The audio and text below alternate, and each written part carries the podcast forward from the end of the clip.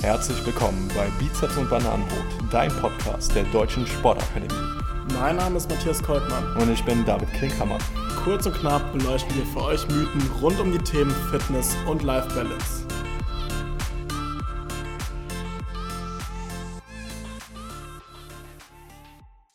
So, einen wunderschönen guten Tag, Matti. Hi David. Matti, ähm, wie merkst du dir eigentlich die fettlöslichen Vitamine?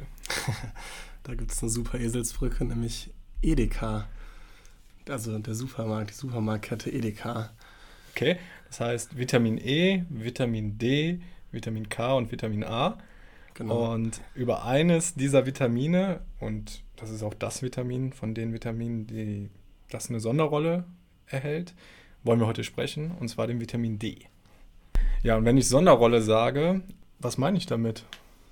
Ja, wahrscheinlich meinst du damit, dass Vitamin D ja unter anderem dadurch produziert wird, indem wir uns draußen in der Sonne befinden und der Körper dadurch zur Vitamin D-Produktion angeregt wird.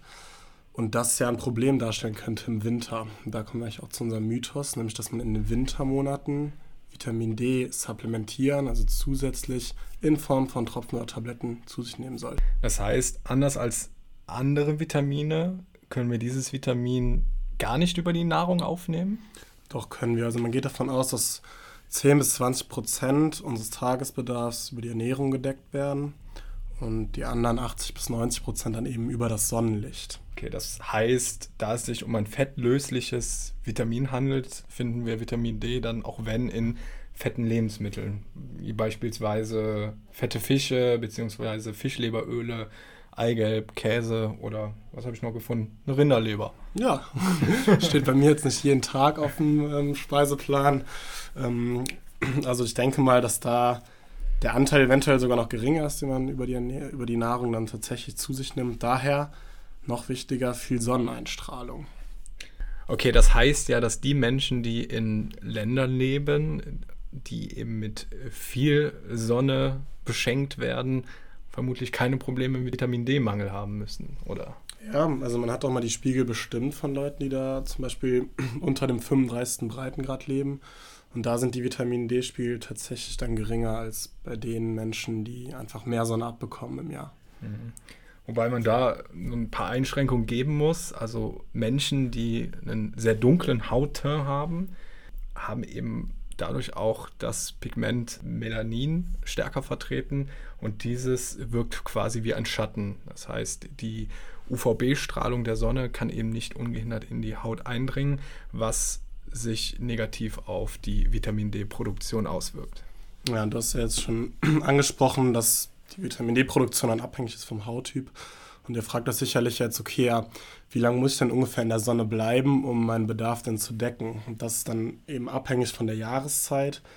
Wenn man jetzt von Juni bis August ähm, ausgeht, dann kann man sagen, dass schon ja, so fünf bis zehn Minuten in der Sonne mittags ausreichen würden, wenn man ein Viertel ähm, seines, seiner Körperoberfläche in der Sonne hat. Das wären dann zum Beispiel Gesicht, Hände, Teile von Arm und Beinen, eine kurze Hose, T-Shirt.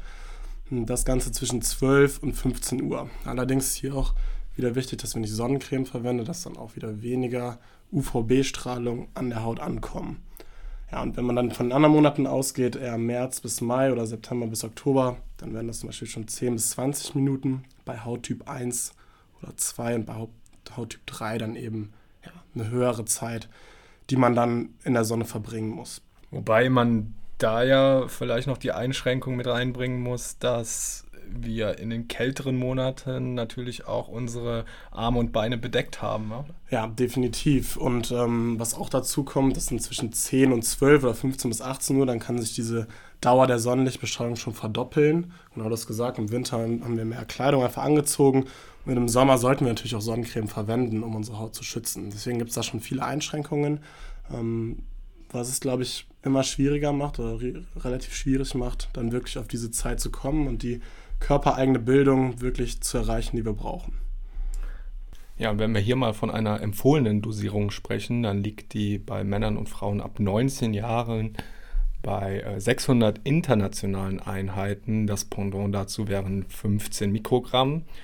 Bei 70-jährigen Männern und Frauen liegt die Tagesdosis sogar bei 800 internationalen Einheiten. Das sind umgerechnet 20 Mikrogramm.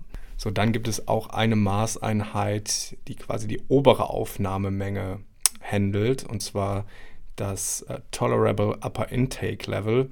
Das ist letzten Endes die Menge, die gesundheitlich noch verträglich ist. Und die liegt bei Vitamin D bei 4000 internationalen Einheiten, also sprich 100 Mikrogramm. Und wenn wir das berechnen, das liegt ja fast über dem sechs- bis siebenfachen der empfohlenen täglichen Dosierung. Ja, jetzt müssen wir natürlich erstmal klären, warum Vitamin D überhaupt wichtig ist. Fakt ist erstmal, dass wir ein Problem, also weltweites Problem haben, was den Vitamin D-Spiegel im Blut angeht. Und zwar verfügt circa jeder Achter, also eine Milliarde Menschen, über einen unzureichenden Vitamin D-Spiegel im Blut. Und was hat das für Auswirkungen auf unsere Gesundheit? Ja, es wird extrem viel dazu geforscht momentan, also dass Vitamin D auf ganz, ganz vielen Ebenen irgendwie relevant sein könnte. Was auf jeden Fall klar ist, dass es eine wesentliche Rolle bei unserer Knochengesundheit spielt, ähm, also die Regulierung von Kalzium und Phosphor im Körper, ähm, was dann für die Bildung und die Erhaltung starker Knochen wichtig ist. Andersrum führt dann eben Vitamin D-Mangel zu Knochenerkrankungen, ähm, unter anderem zu Osteoporose, da wird es dann auch als Medikament auf jeden Fall eingesetzt, ähm, oder auch Rachitis, was also so eine Knochenerweichung darstellt. Ja, Immunsystem, auch ein ganz wichtiges Stichwort, da wird Vitamin D auch immer wieder ähm, aufgeführt, also Abwehrmechanismen äh, des Körpers gegen Infektionen.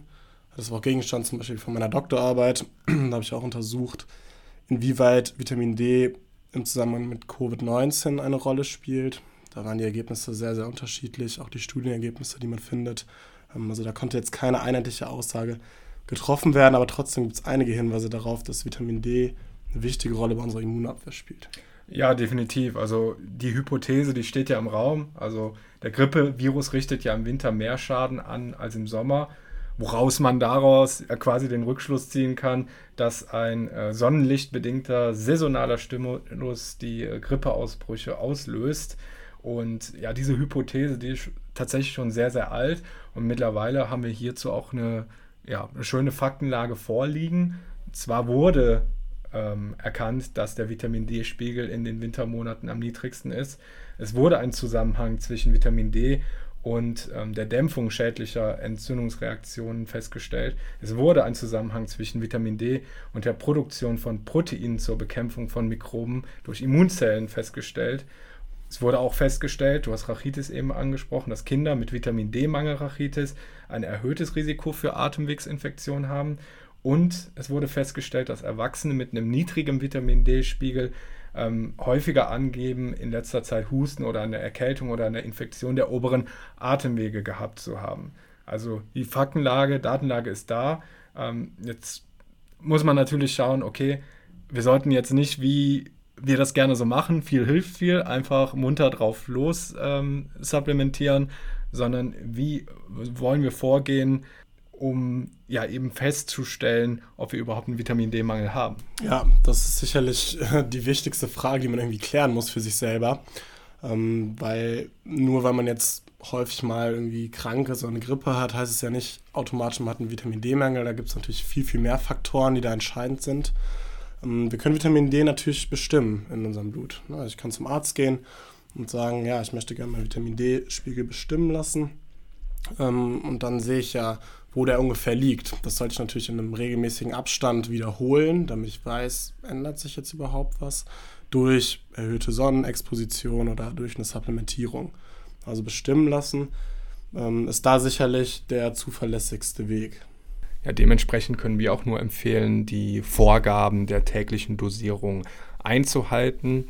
Ja, wenn wir jetzt von der Supplementierung von Vitamin D sprechen, unterscheiden wir in der Regel zwei Formen. Einmal Vitamin D2, einmal Vitamin D3. Ähm, Vitamin D3-Quellen hatte ich eben schon angegeben. Ne? Das war Fleisch äh, von fetten Fischen, Eigelbkäse und die Rinderleber. Ähm, dementsprechend eher in tierischen Produkten äh, zu finden. Ähm, liegt auch daran, dass Vitamin D3 dem menschlichen Vitamin D, also wie es da wirksam wird, ähm, sehr nahe kommt. Vitamin D2 ist in pflanzlichen Produkten zu finden, wie etwa in Pilzen. Und äh, ja, witzigerweise gibt es tatsächlich im Handel Pilze zu kaufen, die ähm, dann nochmal absichtlich mit UVB-Licht bestrahlt werden, um eine höhere Menge Vitamin D2 dann auch ähm, vorzuweisen. Ja, wo liegt der Hauptunterschied? Was ist besser? Also besser verträglich, besser aufnehmbar ist Vitamin D3, weil, wie gesagt, ist dem körpereigenen Vitamin D ähm, sehr nahe. Vitamin D2 verbindet sich eher schlechter mit den Proteinen in unserem Blut als das Präparat. Ähm, dementsprechend unsere Empfehlung, auf Vitamin D3 zurückzugreifen so Menschen, die jetzt einer rein pflanzlichen Ernährungsweise nachgehen, die sind da aber auf keinen Fall benachteiligt, weil Vitamin D3 gibt es mittlerweile auch in veganer Form zum Supplementieren. Und dann noch die Frage, ist zu viel Vitamin D dann schädlich? Kann ich es überdosieren? Du hast ja eben schon die maximal tolerierbare Menge angesprochen. Und ja, das ist vor allem auf die ähm, Interaktion mit Kalzium zurückzuführen, also dass durch Vitamin D mehr Kalzium aus dem Darm resorbiert wird.